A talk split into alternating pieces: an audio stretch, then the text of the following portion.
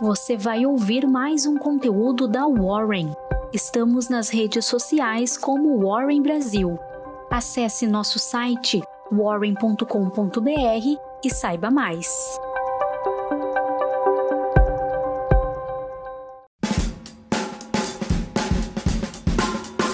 Bom dia, meu nome é Július, trabalho na equipe de redes sociais da Warren Brasil e essa é sua Warren Call de sexta-feira, 11 de fevereiro. Agenda de hoje. Nos Estados Unidos, o Federal Reserve submeterá o relatório de política monetária semestral ao Congresso do país. O documento trata da conduta monetária dos principais acontecimentos econômicos e das perspectivas futuras. No Brasil, o Bacen divulgará o indicador mensal da atividade econômica nacional de dezembro de 2021. Fatos que marcaram o dia de ontem. Nos Estados Unidos, foi disponibilizado o Índice de Preços ao Consumidor de janeiro, o principal medidor inflacionário. O indicador aumentou 0,5% em relação a dezembro, seguindo a trajetória de 2021, ficando 7,5% superior ao apurado em janeiro de 2021. A Organização dos Países Exportadores de Petróleo e países aliados com a grande produção, em seu relatório mensal, projetou a elevação da demanda global por petróleo em 4,2 milhões de barris por dia em 2022, totalizando 100,8 milhões de BPD.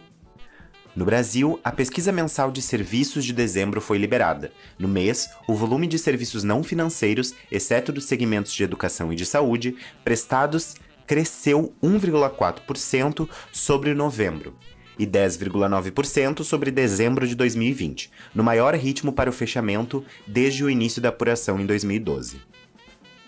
Em relação à bolsa brasileira, segurado pela Petrobras e pela Vale, com a elevação dos preços do minério de ferro e o relatório da OPEP+, que aumentou a projeção da demanda por petróleo, o Ibovespa fechou em alta de 0,69% a 113 mil pontos, na contramão de Wall Street.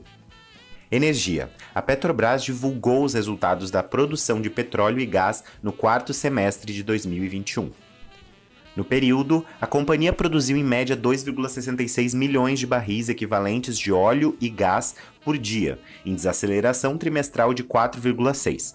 Quanto ao petróleo, produziu 2,15 milhões uh, de barris por dia, em avanço de 0,7% na base anual. Além disso, apresentou o volume de vendas de 3,05 milhões de BPD, em queda de 3,5% sobre o terceiro trimestre e alta de 1,4% sobre o mesmo período em 2020.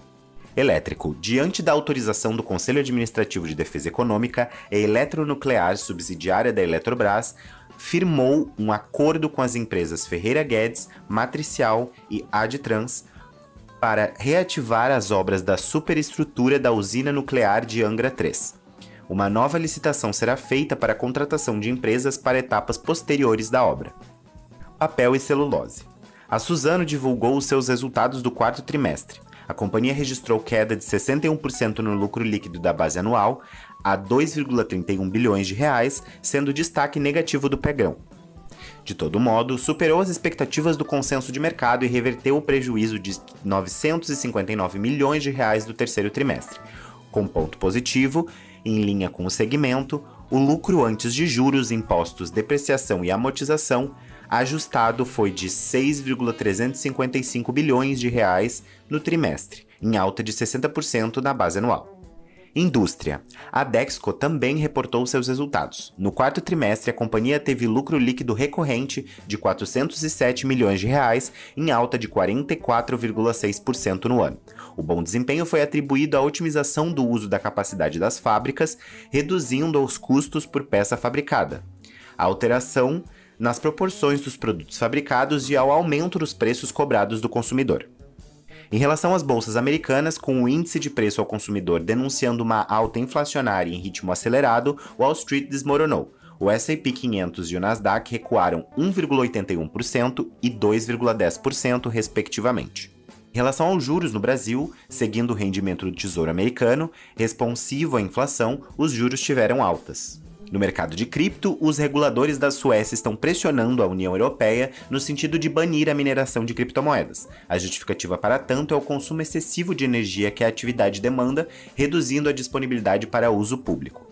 Até às 18 horas de quinta-feira, o Bitcoin estava cotado em 232 mil reais, apresentando uma queda de 0,36% em relação ao dia anterior. Em relação ao dólar, com a alta do índice de preços ao consumidor dos Estados Unidos, criando expectativas de elevação dos juros pela Federal Reserve, o dólar fechou a R$ 5,24, em alta de 0,29%. E essa foi sua Warren Call de hoje. Muito obrigado e até a próxima!